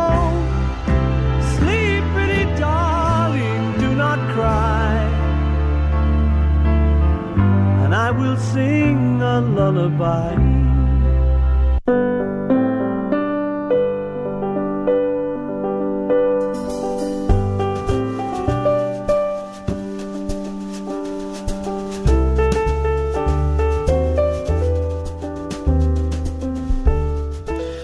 Bueno, Manolo, el tiempo ha volado de una forma ¿eh? tremenda. Sí, había una canción de los pequeños que era de Time Style, que era el original era de Brooker T and MG, sí, el, el- el tiempo vuela, ¿no? Bien, y bueno, yo os comento que Manolo ha escogido un total de 24 canciones. Hemos puesto 3, porque hoy hemos dedicado una buena parte a lo de la caverna. Entonces, yo prometo que vamos a poner las 24 canciones, así que Manolo tiene que venir tantos programas como, como hagan falta para, para completarlo. Y otra cosa, como Y si también... viene un infarto, ¿qué pasa? Pues no te puede dar, no te puede dar porque tienes que venir. Así que eh, otra cosa, antes de concluir el programa, como dijimos aquí, que tú tenías, habías traído el pelo, del que hablaremos en el próximo programa, largo y tendido, porque la historia eh, se merece su tiempo. ¿eh? Lo, que vamos a hacer ahora en la webcam es mostrar el pelo, que lo tienes en una cajita, eh, muy bien protegido. Aquí tenemos dos guardaespaldas al- a, los lados de la... Este hay, que, hay que señalar que era así de grande, ¿eh? Sí, la toalla, es que, bueno, lo- ya lo contaremos con detalle, sí. pero la toalla, es- yo en ese concierto estuve, además yo soy testigo de lo del pelo, ¿eh? yo estuve en ese concierto de Paul McCartney. Entonces la toalla cayó en, en el grupo de Sevilla y, y en esa... Sánchez- Enrique Sánchez lo- esto lo contó. No sé si se puede apreciar en la, en la cajita el pelo, un pelo un poco ru- rubio, larguito. Pues ese pelo venía enredado en el trozo de toalla que Manolo tiene ahí, del que me dio a mí también un trozo. Era eh, muy grande el trozo, pero a lo- desde el 93 Sí. pues he ido repartiendo trocitos a quien me lo ha pedido. que me Digo, "Toma podía, ya". me podía haber caído en el trozo que tú me diste a mí, porque nos lo repartimos allí en el mismo concierto. Bueno, pero yo no me era podía haber venido en mi trozo el pelo y así lo tengo yo. Es que yo no era con- consciente de que había venido de, aquí un pelo. Yo me guardé el, el trozo, ya sabes cómo somos los fetichistas mitómanos. Entonces, cuando llegué a Utrera, fue mi, mi mujer la que me dijo: ¿Tú te has fijado lo que viene aquí? digo, pues no, me metí el trozo. Eh, venía un pelo rubio y canoso porque los dos tenemos, Sí, sí. somos del 42. Claro, una toalla que está utilizando Paul, que evidentemente se la pone nueva en el concierto, solamente la utiliza él para secarse. Y cuando termina el concierto, la roja y cae en el grupo de Sevilla, que estábamos, vamos, en primera fila estábamos prácticamente todos. Ha habido, perdón, Y, y en ese momento la, conservamos la toalla como apretándola. Evidentemente el pelo que viene en la toalla no puede ser de otro. Como Por eh, supuesto, ha, habido muchas esto, muchas preguntas con doble intención de, de índole un poco eh, esto indecente. Digo, no, no, no, no, no, no, no, no, no, no, no. Era de la cabeza que se estaba secando sí. de la cabeza, al igual que nuestro querido rey Elvis Presley regalaba aquellos pañuelos que hacía el simulacro de eh, secarse el sudor y aquella chica pues le anudaba el, el- el- el cuello en su concierto de Las Vegas. No, no, el pelo era auténtico de, de, de secarse Sí, esto el sudor después de, de un rato de estar Claro, cantando. y, no- y ninguno de los que estábamos allí teníamos el pelo largo, por lo tanto ese pelo no puede ser de otro que de Paul. Y, Y no hace falta hacer eh, la prueba de ADN ni nada. Ese pelo es de Paul McCartney y, He recibido y lo tenemos aquí en Utrera. He recibido muchas proposiciones esto indecente para venderlo, pero voy a ser como Steven Spielberg, lo voy a clonar, lo voy a clonar como hizo él con los dinosaurios, y de ahí va- vamos a sacar un segundo McCartney. O 200 McCartney. No, yo creo que no. Esos, est- estos son como, como Martínez Mon- Montañé, que, eh, no, perdón, como Ruiz Gijón, que diseñó el, el cachorro y después tiró el molde y lo tiró a- a la- estos, estos señores son irrepetibles, señores. No hay más que un McCartney. El alma, ah, aquí, tengo un titular de una revista que pone, el alma de los Beatles estará allí. Punto. Pues entonces, como he dicho, eh, Manolo tiene que venir a varios programas porque tenemos que concluir las historias que nos tiene que contar, que evidentemente el próximo miércoles empezaremos con la historia del pelo, ¿eh? y después tenemos que ir poniendo todas las canciones que, que Manolo ha escogido. Bueno, Manolo, ¿tú sabes qué canción es la que viene de la lista que tú has dado? ¿Eh? Es que no puede ser otra forma como termina el Please Please Me. Hombre, por favor. Señores, esto es, ey, es historia. Habían precisamente dejado cantar Twist and Shout para la última. Se cuenta, se cuenta en, lo- en los muchísimos libros que, tengo, que el propio productor o quinto Beatle, ingeniero de sonido y amigo personal de ellos, George Martin, exigió a John que se de- desnudase de, de cintura para arriba. Porque eh, la potencia que John puso completamente en las tres est- estrofas finales de We It, Shake It, Shake and Baby, después eh, estuvieron eh, comentando, mm, George Martin dijo, realmente creo que, que- que habrá quedado destrozado la laringe de John con, con, con- con esa canción. Twist and Shout es una canción, previamente no es de Lennon y McCartney, pero no deja de ser una auténtica gozada de ver la potencia mm, vocal que tenía y el empuje vitalista que tenía John cantante. John, te quiero, perdóname porque haya cambiado. Pero vamos, entre hermanos, pues mira, eh, después de, San- de, San de- de ti, por supuesto, el músico del Mozart del siglo XX. Paul, te quiero. Pues fíjate que esto es que sale todo redondo, Manolo. Terminamos como solían terminar los Beatles. Entonces escuchan Chao. Y como termina el primer LP de los Beatles.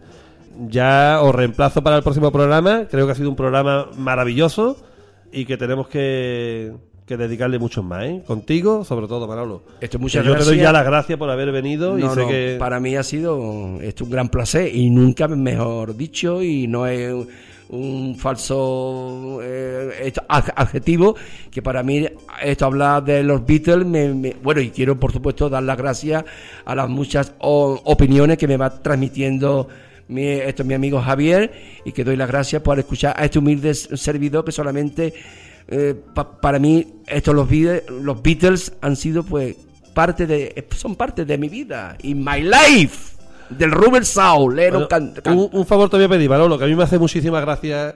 Antes de que suene la canción, para que suene inmediatamente después, dame el grito de guerra que tienes tú de los Beatles.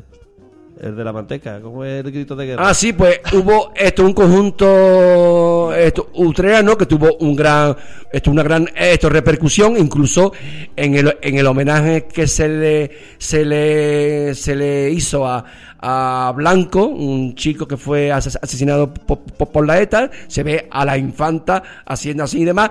Este mm, me pidieron que hiciese una colaboración co- co- con ellos, como, miembro de la familia que me considero de la, de la familia Beatles. Entonces, eh, digo, pero, pero yo qué hago, pero si yo no, yo sé la canción, me la sé hace 30 años, ya tú sí me sé. Dice, no, no, en el Middle Eight, eh, para los que no lo sepan, el Middle Eight es la parte central. Entonces, eh, dice, bueno, eh, Manolo, di lo que quiera, pero por favor, pero no me hagas esto, si yo no tengo ninguna chuleta, yo no he preparado nada para, para, para decir, yo creí que venía a cantar los coros contigo. Dice, no, Manolo, di lo que te salgan de los cataplines.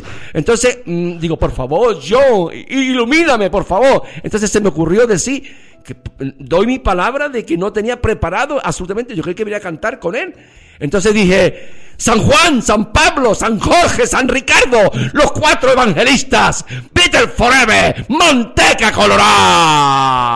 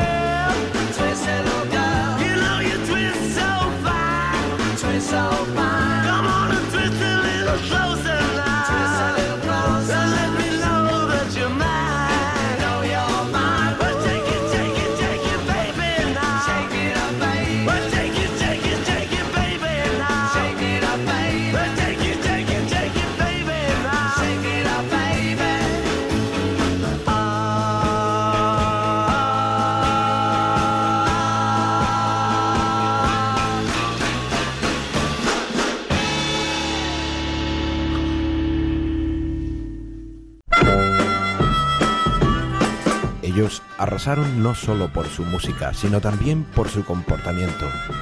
El cambio en la vida y desarrollo de la juventud de la época fue profundo. Cada canción de los Beatles recuerda un pasaje en la vida de muchas personas. De la pasión por ellos nace este programa, presentado y dirigido por Javier Dana. Pasión por los Beatles.